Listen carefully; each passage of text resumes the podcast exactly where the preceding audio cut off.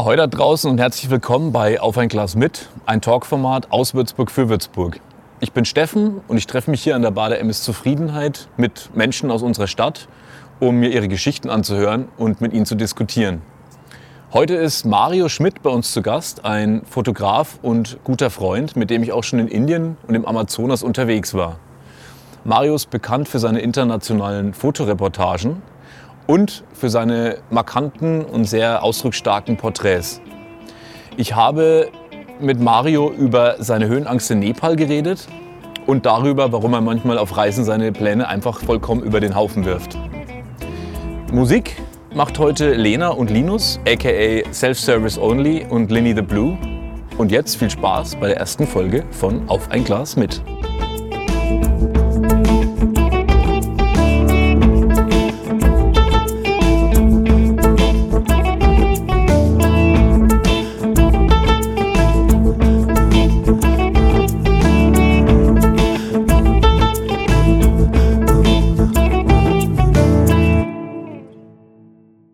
Herzlich willkommen, danke, dass du da bist. Sau schön. Du bist ja Fotograf mhm. mit deinem Basislager in Würzburg. Du kommst aus der Musik eigentlich, ne? Du mhm. warst früher Drummer. Ich bin immer noch Drummer. Du bist immer noch Drummer, danke, sehr gut. Das ist, bleibst du hoffentlich auch für immer. Logo. Drummer for Life. Ähm, und bist dann zu ähm, einer Firma gegangen, die. Ja, ich habe äh, bei Meinl gearbeitet. Meinl ist ein äh, Beckenhersteller und mhm. Percussionhersteller aus Neustadt-Eich, nicht so weit weg hier aus, von Würzburg. Und ich war früher irgendwie Schlagzeuger und habe versucht, mich damit irgendwie durchzuschlagen, aber war leider nicht gut genug. Scheinbar. Sehr ehrlich. Ja. Und habe dann versucht, ähm, mich allen möglichen, mit allen möglichen Jobs mich quasi über Wasser zu halten. Und dann irgendwann bin ich bei Meilen gelandet und bin da dann irgendwie auch auf die Fotografie gekommen. Genau, weil du bist über Meinl nach Bangkok gekommen. Mhm. Und da hast du was gemacht? Ich habe für Meinl A&R gemacht und äh, Product Management. Und wir hatten in Asien die ganzen Fabriken. Und mhm. da war für mich einfach der Weg kürzer. Also ich bin dann mehrmals im Jahr immer hin und her geflogen. Und irgendwann haben wir uns gedacht, macht eigentlich Sinn, wenn ich gleich da bleibe. und hatte dann kürzere Wege zu den äh, Factories, habe mit denen quasi Prototypen entwickelt. Mhm. Und wenn dann Musiker auf Tour waren, habe ich denen quasi diese Prototypen oftmals in die Hand gedrückt, habe gesagt, spiel es mal, test es mal. Und dann gab es das, äh, das legendäre Fotoshooting, was ich jetzt noch im Kopf habe. Und zwar hast du irgendwann gesagt, wir brauchen wieder neue Bilder. Genau, ich habe natürlich auch das ganze Marketing übernommen mhm. und hatte dann, ähm, da ging es um Cajons, diese Holzkisten, auf denen man sitzt und trommeln kann. Und da hatte ich einen passenden Musiker in Madrid Mhm. Und da habe ich mit ihm einfach ausgemacht, dass wir da ein schönes Fotoshooting äh, arrangieren für einen Katalog. Mhm. Und ich komme dazu und er soll auch vor Ort einfach einen Fotografen auftun. Dann muss ich extra jemand mitnehmen und spare mir letztendlich Flugkosten und Hotelkosten. Und das haben wir dann auch gemacht und haben dann eine richtig coole Session gemacht in so einem Keller mit Tänzerin und Gitarre und Rambazamba. Mhm. Und ich war halt mittendrin dabei und wusste schon, wie die Bilder ausschauen sollen. Und habe dann circa zwei Wochen später eine DVD bekommen, wie das damals so üblich war. Eine DVD noch, ist auch geil. Ja, ja. Okay. Mit den Fotos drauf. Und war dann so enttäuscht, mhm. weil ich immer, ich wusste schon, wie die Bilder ausschauen müssen. Mhm. Ja. Und es war alles so totgeblitzt und hatte überhaupt keine Atmosphäre und äh, das, das Feeling kam einfach nicht rüber. Mhm. Und da dachte ich mir, das kann ich selber besser. Mhm. Und dann habe ich mir einfach äh, eine Kamera ausgeliehen von der Firma und habe zu Hause ein bisschen rumprobiert und habe dann einfach Blut geleckt und habe die nächsten Shootings selber gemacht. Mhm. Und hatte halt dann gleich Jan Delay und die ganzen Leute irgendwie bei mir vor der Kamera und ich hatte überhaupt keine Ahnung, was ich da überhaupt Bescheiden mache. angefangen, ja. Ich war geil, ja. Quasi mittendrin, also mitten ins Wasser mhm. wurde ich da geworfen oder mich selber reingestürzt mhm. und habe da dann gelernt, in verschiedenen Live-Situationen äh, die Bilder zu machen, habe letztendlich die ganzen Bilder oder viele Artist-Bilder dann selber gemacht. Und so kam ich zur Fotografie und es wurde dann immer mehr. Dein Job besteht ja vor allen Dingen heutzutage daraus, dass du im Sommer Hochzeiten vor allen Dingen fotografierst und Business-Fotografie machst und dann eigentlich immer ein halbes Jahr auf Reisen gehst und gar nicht in Würzburg bist, sondern unterwegs bist für NGO-Geschichten und so weiter und so fort. Mhm. Ähm, genau, und Die Frage, was ich mir jetzt gestellt habe, war, in, als du in Bangkok warst, hast du da schon irgendwie ein Pro Projekt gehabt, wo du gesagt hast, oder was dich so infiziert hat, dass du dann von da an nicht mehr losgekommen bist? Das ging schon ziemlich schnell, also ziemlich schnell los. Ich habe sofort gemerkt, dass für mich äh, People Photography ganz wichtig ist, mhm. äh, Menschen zu porträtieren und einfach Geschichten zu erzählen mit den Fotos. Das war für mich, ähm, ja, das ist einfach meine Leidenschaft. Ja? Und also schon auch bevor ich nach Bangkok bin, bin ich zum Beispiel nach Kenia geflogen ähm, und habe da ähm, erstmal recherchiert. Ich wollte schon immer mal nach Kenia, das war für mich einfach ein Kindheitstraum. Mhm. Und ähm, wollte aber nicht diese klassischen Fotosafaris mitmachen.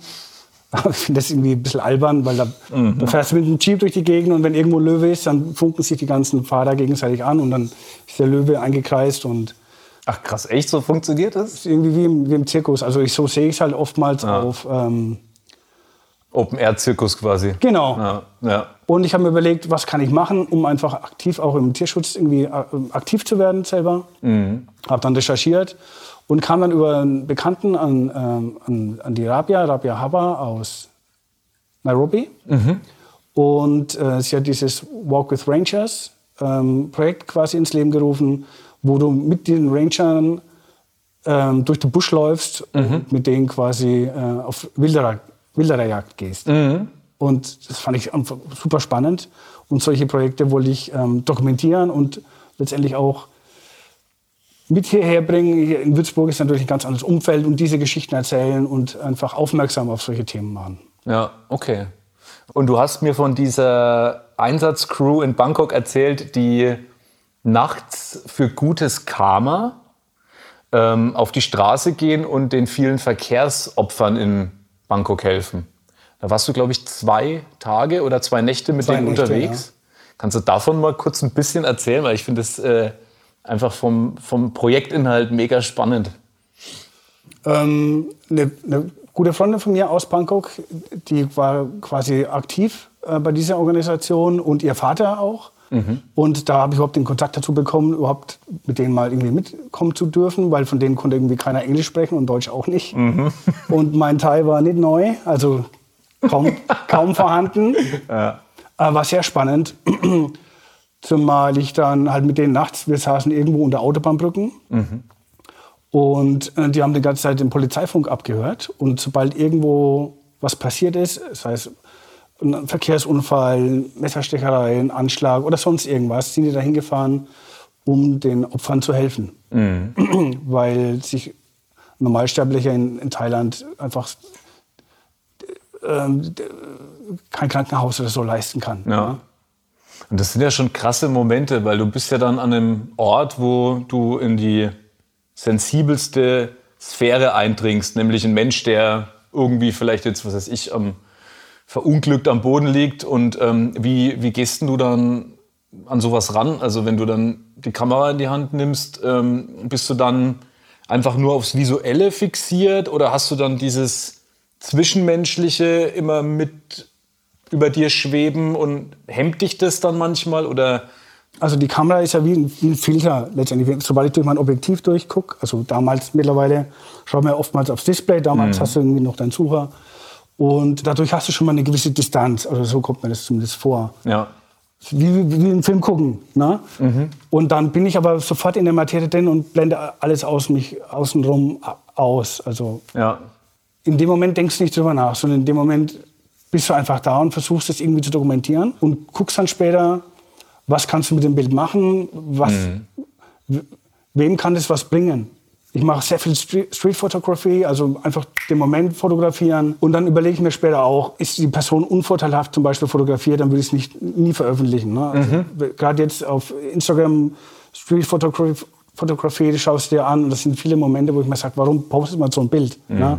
Das bringt keinem was, weder der Person, die fotografiert ist, ja. noch dem Fotografen. Mhm. Das ist einfach so, ähm, ja, das muss man einfach für sich dann äh, ja. entscheiden, ne, ob es passt oder nicht. Ja, ich glaube, ja genau. Da muss man wahrscheinlich, äh, hat jeder seine eigenen Maßstäbe und seine Abstufungen und ja, manche haben vielleicht nicht so ein gutes Feingefühl. Genau. Und hauen dann einfach nicht die richtigen Bilder raus. Aber in dem Moment, wo ich es erlebe, fotografiere ich es oftmals erst. Das kann ich dann auch nicht kontrollieren. Das ist der Moment, den muss ich mitnehmen. Ja. Und wie gesagt, später musst du entscheiden, passt das überhaupt in irgendein Format rein oder nicht.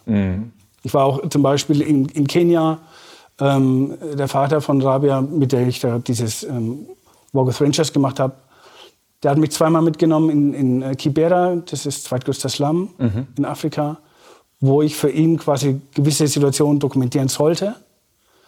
Und da waren auch viele krasse Sachen dabei, die ich erstmal fotografiert habe, aber die ich dann später nicht gepostet habe, weil es Ja. War einfach zu heftig. Jetzt gerade so diesen Film von James Nachtway im Kopf. Hast du den mal geguckt? James Nachtway, so ein Kriegsfotograf, der hat ja irgendwie auch die krassesten Sachen da irgendwie. äh, Ich kenne den Film, ja. Ja, du kennst den Film, ne? Und vielleicht für jemanden, der, der es jetzt schaut und irgendwie der es nicht kennt, der ist rumgerannt mit seiner Kamera und hatte nochmal eine kleine Mini-Kamera oben auf seiner Kamera drauf, die immer seine Ego-Perspektive beim Fotografieren gezeigt hat. Und der hat halt schon, der geht halt in die härtesten Ecken und der trinkt keinen Alkohol, der raucht kein Joint oder was auch immer. Der geht äh, am Abend an die Bar, trinkt zwei Glas Wasser und legt sich dann schlafen. That's my way. So, ne? So. Ja. Und wie, wie gehst du mit sowas um? Ich mache mir Notizen. Das hilft mir oftmals, wenn ich Sachen aufschreibe. Dann ist es schon mal aus meinem Kopf ein bisschen raus. Mache Stichpunkte, was ich an dem Tag erlebt habe, zum Beispiel. Ne? Sachen. Wenn du dann zwei, drei Monate unterwegs bist, ähm, musst du dich ein bisschen ähm, organisieren. Ne? Und Sachen, die. Sonst so- Kleinigkeiten vergisst du, also mir geht es manchmal so, Ja, ja, nee. vergesse ich sonst ganz schnell. Du hast auch vollkommen recht. Man ärgert sich auch, wenn man es nicht macht. Ja. Ja. es gibt oftmals Situationen, die sind schwierig, aber ich sehe das dann als, als meine Aufgabe als, als Fotojournalist, ja, ähm, mir diese Sachen anzugucken und auch zu dokumentieren und ähm, mitzubringen und, und den Menschen quasi äh, Gesicht zu geben, eine Stimme zu geben und, und, und deren Geschichte zu erzählen. Ja, und dann hast du zum Beispiel in Indien hast du für das DAHW, das deutsche ähm, Deutsche Lepra- und Tuberkulosenhilfe. Danke, genau. Und da warst du einmal in, ich weiß nicht genau, wo du warst, äh, in, in einem Slum, wo du mir mal diese Geschichte erzählt hast von der älteren Frau, wo erstmal jeder so denkt, Lepra weiß keiner so richtig eigentlich. Jeder denkt erstmal, das ist ansteckend, bliblablub. Du bist da zu dieser Frau rein, hast Bilder gemacht und dann hat, hat die dich gedrückt oder deine Hände genommen? Oder erzähl doch mal kurz äh, die Story. Das fand ich ganz schön. Bevor ich auf solche Reisen gehe, gerade in Zusammen- Zusammenarbeit mit dem DAW, gehe ich normalerweise immer ins Tropeninstitut und mache mir erstmal schlau über die ganzen Krankheiten, die es da gibt in dem Land und speziell, wenn ich mit Leberkranken zusammenarbeite oder auch mit ähm, ähm, Leuten, die an Tuberkulose erkrankt sind. Dann gibt es immer Theorie und Praxis. das ist auch Ja, immer zweierlei. Also das mit der älteren Frau, es war eine ähm, Lepra-Kolonie in der Nähe von Jaipur die ich besucht habe. Und es war die älteste Bewohnerin in dieser Kolonie. Und die war so herzlich. Und die Leute vom DAW haben mich aufgeklärt am, am Anfang, bevor ich da hingeflogen bin, sobald die, solange die keine offene Wunde hat, wo jetzt irgendwie ein Sekret irgendwie austritt, kann ich mich eigentlich nicht anstecken. Und die waren schon alle längst geheilt. Ähm, trotzdem leben sie in diesen Kolonien, weil es natürlich auch ähm, Stichwort Stigmatisierung, also die werden von der Gesellschaft ausgegrenzt ne, und leben halt in ihrer eigenen Community, ähm, haben halt zum Teil keine Finger mehr oder so, aber sind herzensliebende Menschen und die, die habe ich einfach sofort in den Arm genommen, auch ins Herz geschlossen, weil er so, so knuffig und süß war. Also Ja. ich gehe dann auf die Leute zu und ähm, versuche da keine Vorurteile zu haben, egal Ja, und hast doch dann keine. egal welche Vorgeschichte sie hat. Ne? Wenn ich weiß, ähm, es ist für mich einigermaßen safe, dann, dann passt es auf jeden Fall.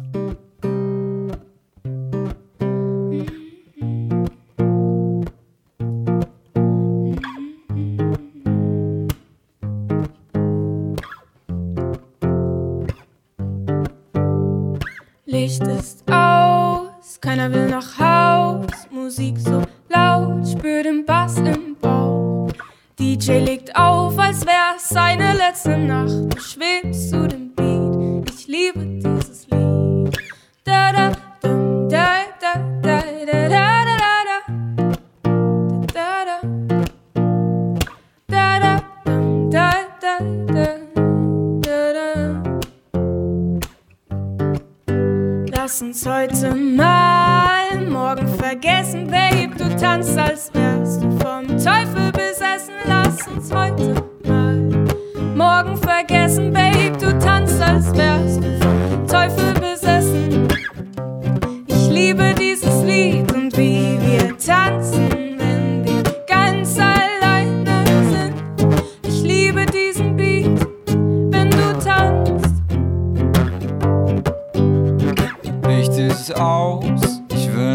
Haus. Es ist drei Uhr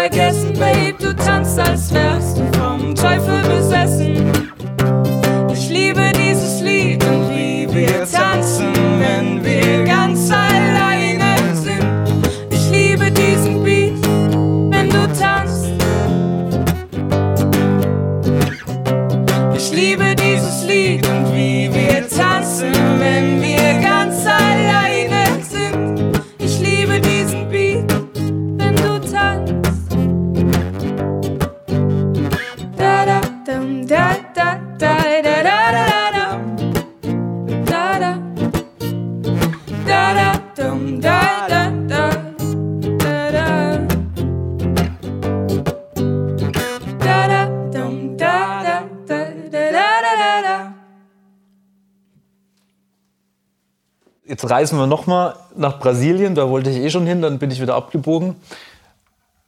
Wir waren in Brasilien im Amazonas und sind mit dem DAHW, mit äh, brasilianischen Ärzten von Dorf zu Dorf und äh, dort wurden dann eben Hautkrankheiten untersucht und du hast es ähm, dokumentarisch festgehalten. Und irgendwann am Ende des Flusses an der Grenze von Kolumbien haben wir so ein kleines Mädel getroffen und zwei andere Kids mit der Zwille. Und äh, da hast du so ein wunderschönes Porträt äh, von, von ihr geschossen. Und dann hast du dich so auch ein bisschen in die Kleine verliebt und wolltest auch unbedingt ähm, irgendwie was machen. Hast ja auch nach ihrem Namen gefragt. Das war dann schwierig. Hat, hat dann auch nicht funktioniert, glaube ich, ne? mit einer Schule bezahlen, ihr Bildung Genau. bezahlen und so. Da war die Problematik wieder, Stichwort Stigmatisierung. Wenn du aus so einer Community eine Person featurest, ist es unheimlich schwierig. Deswegen Ja. hat das DHW auch gesagt, wir nehmen da jetzt zu der Person, zu dem Kind keinen Kontakt auf. Ja. Weil du kannst ja nicht einen hervorheben, wir, wir fördern dich und alle anderen irgendwie ähm, Ja, genau. kriegen nichts. Das hat leider nicht funktioniert. Genau, und das ist nämlich, das ist jetzt auch die Frage, die ich mir eben immer wieder stelle. Ähm, man geht irgendwo hin, als aus unserer Sicht europäischer Fotograf, Filmemacher, wie auch immer, und man macht ein Projekt. Man hat eine Aufgabe, in dem Fall zeigst du die Arbeit vom DAHW. Und es ist ja oft so, dass man dann irgendwo ist und man kriegt so eine Verbindung zu den Leuten, die man fotografiert, über die man eben gerade eine Story macht. Und irgendwie hat man das Gefühl, dass das irgendwie noch nicht alles sein kann. Beziehungsweise, dass man irgendwie da noch viel mehr aufbauen müsste und man will eigentlich gar nicht wieder schnell von den Leuten weg und sie dann da wieder stehen lassen. Das heißt, man geht hin, man macht die Bilder, man hat eine gute Zeit, ein gutes Karma, ein gutes Gefühl, aber dann geht man schnell wieder.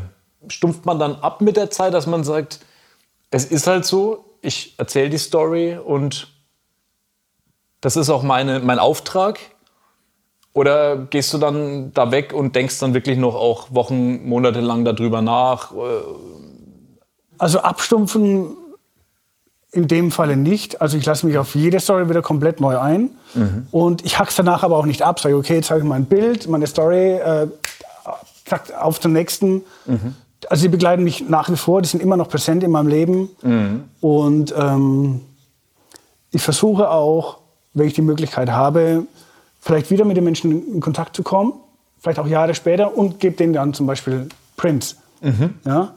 Ja, Ah, das ist schön. Ich habe mal auf Bali äh, so, einen, so einen Fischer kennengelernt zum Beispiel. Den habe ich dann Jahre später wieder getroffen und habe ich ihm quasi Prints gegeben. Der ist ausgeflippt. Ne? So hat er sich gefreut. Ernüchterndste Sache, die du so bei einem Projekt erlebt hast? Wo du zum Beispiel, also ernüchternd meine ich jetzt, gibt es irgendeinen so einen Moment, wo du äh, sagst, wow, jetzt tauche ich irgendwie in eine Welt XY ein und dann standst du irgendwie vor, vor was komplett anderem, wo du dachtest, das kann doch nicht sein? Ein klassisches Beispiel, da warst du ja auch dabei, war in Brasilien. Da waren wir quasi am Amazonas und da hieß es ähm, von diesem Tucano-Stamm, da gab es diesen, diesen sensationellen Felsen mitten im Urwald, der eine ganz äh, besondere Bedeutung für diesen Stamm hat. Und den wollten sie uns zeigen, da sind wir hingelaufen. Ich weiß nicht genau, was jetzt ähm, die, Story an diesem Fels war. Auf jeden Fall stand dann dieser, dieser Indianer oder dieser äh, von diesem Tucano Tribe neben diesem Stein mit einem Iron Maiden T-Shirt. und ich habe ein Foto gemacht und habe gedacht, irgendwas stimmt hier nicht. Das hat so ein bisschen den ganzen Spirit rausgenommen. Ja, aber auch, also ist halt auch schon wieder gut, ne? Da muss man ja fast. ja, okay. Und Das war dann wieder so plötzlich, okay, ähm, Ja. du hast deine Vorstellung und dann ist die Realität manchmal was ganz anderes. Ja, weil, Und gibt es eine Story, wo du sagen würdest, es war so das schönste, herzerwärmendste Erlebnis, wo du wirklich so eine, also du hast von dem Fischermann erzählt, zu dem hast du auch eine krasse äh, Verbindung aufgebaut und du hast immer noch mit ihm Kontakt und du hast ihm sogar ein iPhone geschenkt. Ich glaube, das war die Geschichte. Erzähl doch noch mal ganz kurz von dem, weil da hast du, kann ich mich erinnern, da, das war eine sehr das doch, das war doch, das hat, das bedeutete, glaube ich, sehr viel, weil davon hast du mir schon oft erzählt. ja. Ja. Na gut, ich habe den ähm, Ketut kennengelernt, ähm, ganz im Norden, Pimutaran, äh, auf Bali. Und da gab es eine Stelle am, am, quasi am Meer, da stand er und hat immer geangelt. Und hat aber nicht mal eine richtige Angel gehabt, sondern nur eine Dose. Um die Dose war quasi die Schnur gewickelt. Und er stand quasi so hüfthoch im Wasser und hat irgendwie Tintenfische und kleine Fische und so geangelt. Für sich und seine Mutter. Da habe ich den äh, porträtiert und ähm, das war vor, vor sechs, sieben Jahren schon. Und dann bin ich ähm, und haben uns auch ein bisschen unterhalten und er konnte ein bisschen Englisch, ganz wenig. Ähm, Und dann bin ich ein Jahr später wieder hingekommen nach Bali. Und dann dachte ich, ich fahre jetzt wieder zu diesem Strand, vielleicht sehe ich ihn da wieder. Ja?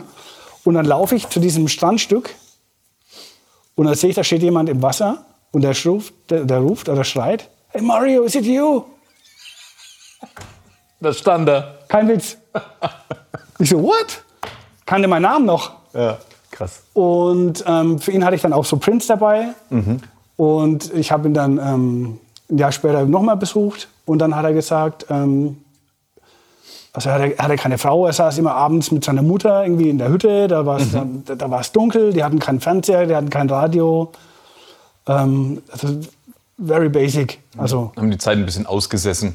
Genau, Ja. jeden Abend. Ne? Und dann habe ich gesagt, pass auf, Krass. Ja. ich mach dir, ich mach dir ein Geschenk, ich schenke dir einen Fernseher. Ne? Dann könnt ihr zusammen ein bisschen Fernsehen gucken oder irgendwas. Ne? Und, und da habe ich gedacht, hm, Fernseher oder was eigentlich Sinn macht, wäre eine vernünftige Angel. Ne? Dass er halt mal irgendwie vielleicht größere Fische angeln kann. Sein Döschen. ja.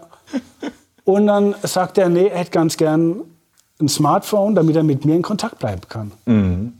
Wow, ja, okay. Das fand ich dann schon krass. Ähm, es war aber auch so, ich war dann mit ihm abends mal essen und er hat noch nie mit Besteck gegessen oder so. Das war, der war richtig aufgeregt, hat gezittert. Und dann habe ich mir überlegt, soll ich dem wirklich ein Handy schicken? Also, weißt du, Ja. jemand, der nicht mal mit äh, Messer und Gabel essen kann, kommt überhaupt mit zum Handy klar. Du brauchst einen Vertrag ne? und so weiter und so fort. Und dann habe ich zu ihm gesagt, ähm, ich glaube, eine Angel oder so wäre sinnvoller. Schlaf noch mal drüber. Ich komme morgen noch mal und dann entscheidest du, was du, was du willst, bekommst dann von mir. Ja. Und ich kam am nächsten Tag wieder und sagte, I want a smartphone to be in touch with you. Und dann habe ich gesagt, okay, bekommst du. Und dann habe ich ihm ähm, ein Handy gekauft. Und er hat mir jetzt erst vor zwei Tagen wieder geschrieben, hey Mario, how are you? Wahnsinn. Wahnsinn. Also, Er schickt ja auch Bilder, ne? der schickt mir Selfies von sich, das checkt er mittlerweile voll aus. Ja. Und freut mich total. Wirklich total herzlicher Mensch und ich hoffe, es geht ihm gut und Ja. ich kann ihn hoffentlich irgendwann wieder mal besuchen. Ja. Ähm, und eine Story, die du auch ähm, mir mal erzählt hast, ist ähm, äh, auf deiner Reise in Nepal. Du warst ja in Nepal. Ähm, ich glaube mehrfach, ne? Einmal, aber dafür ein bisschen länger. Aber dafür ein bisschen, wie lang? Drei Monate. Ach krass, ja, okay. Genau, und dann hast du mir mal von dieser älteren Frau erzählt, die ähm, mit dir über einen Pass gelaufen ist. Ähm, und du, die war aber nur Ersatz für einen, für einen Träger, ne? Genau. Der nicht konnte? Oder äh, vielleicht erzählst du die Story nochmal selbst. Ja, Nepal. Nepal war spannend. Ich habe da verschiedene Trackings gemacht, habe da auch Vipassana gemacht, hab, wollte einfach mal Körper und Geist reinigen. Vipassana ist quasi eine Meditationstechnik, die Buddha selbst entwickelt hat.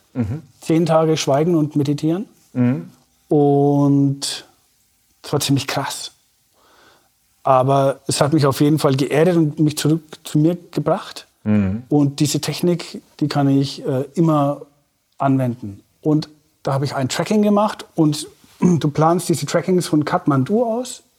Und dann überlegst du, wo willst du hin? Zum Mount Everest oder zum ähm, Annapurna oder wohin auch immer. Stehen da überall 8000er, 7000er um dich rum. Annapurna kennt man, ne? So von den Genau, Extrembergsteigern. genau. Ja. Und ich bin äh, nach Mugumba gelaufen. Das ist ein Kloster äh, in der Nähe, also zur Grenze nach Tibet. Und dann habe ich immer sehr viel Gepäck dabei. Das heißt, ich habe einen Rucksack irgendwie mit, ähm, mit, meinem ganzen, mit meinen ganzen Klamotten dabei und nochmal extra Rucksack mit meinem ganzen äh, Kameraequipment. Und da brauche ich natürlich dann einen Porter, der mir hilft, quasi das Equipment durch die Berge zu tragen. Und diese Porter, die ähm, bestellst du quasi in Kathmandu. Und dann bin ich quasi mit dem Bus dann zu diesem Dorf gefahren und habe dann dort diesen Porter treffen wollen. Der war aber nicht da und hat stattdessen eine Bekannte von ihm hingeschickt. Das war eine ältere Dame, die Passang. Und sie hat letztendlich über, über diesen ähm, ähm, Tourismuscenter, die da die Busse und so koordiniert haben, weil die Passang konnte kein Englisch. Ähm, die hat dann versucht, mir zu vermitteln, dass sie quasi mein Porter sein wird. Okay, krass. Ja. Und das war Alte mich Dame, sprech mal von welchem Alter ungefähr? irgendwas zwischen 50 und 60, sagen wir mal. Ja? ja. Und es war natürlich ähm, komische Situation, wo ich denke, dass ich ihr meinen Rucksack gebe und ich durch die Gegend laufe und ähm, schöne Fotos machen möchte. Und dann habe ich ihr den kleinen Kamerarucksack gegeben, ich habe meinen großen Rucksack genommen und wir sind einfach losgelaufen. Ich habe gedacht, mal gucken. Und dann war es wirklich so, dass wir uns dann in kürzester Zeit auch angefreundet haben. Und dann habe ich ihr gesagt, pass auf, da wo wir ursprünglich hin wollten, möchte ich gar nicht mehr hin. Ich möchte wissen, wo du wohnst, wir gehen zu dir. Also komplett Planänderung. Genau.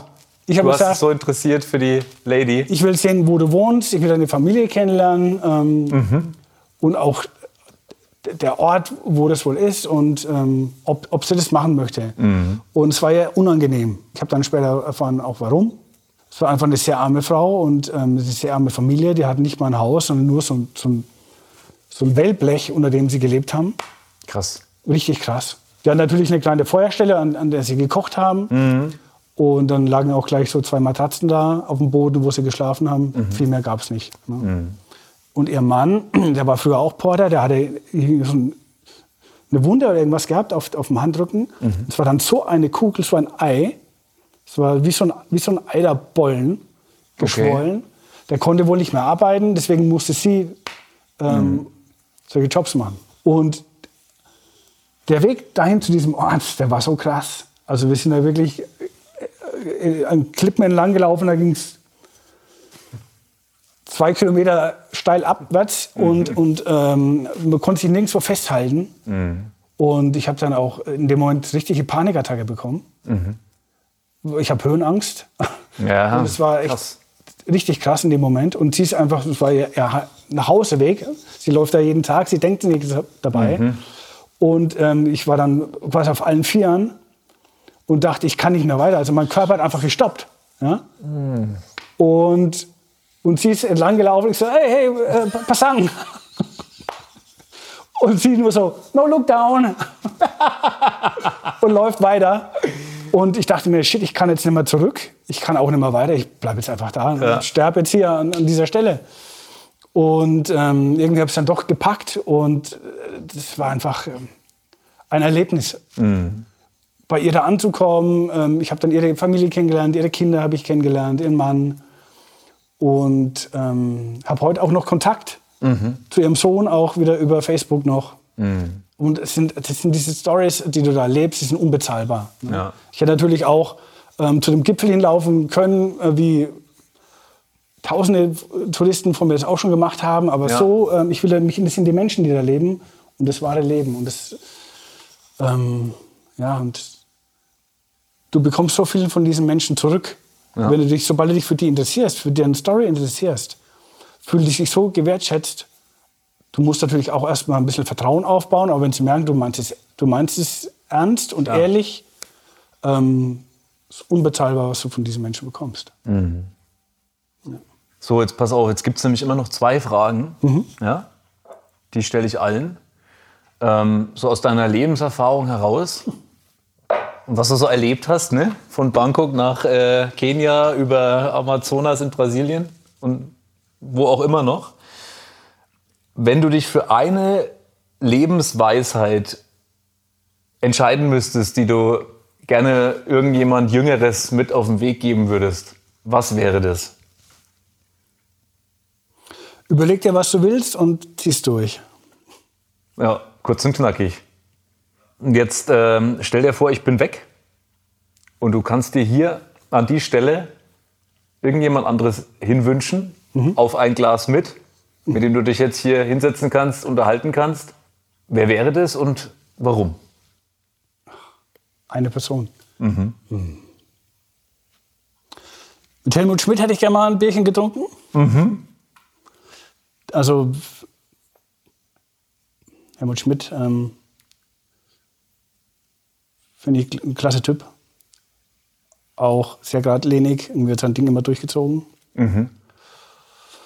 Ja, der ist doch gut, Ja, der Helmut. der Helmut. Ja, Da wird es hier aber ein bisschen mehr dampfen. ja wahrscheinlich schon. Gut, mein Lieber, vielen lieben Dank. Es hat mega Spaß gemacht. Schön, dass du da warst. Dann gehen wir raus mit, mit Klonk, der Gong zum Schluss. Und Cheers. Cheers, Steffen.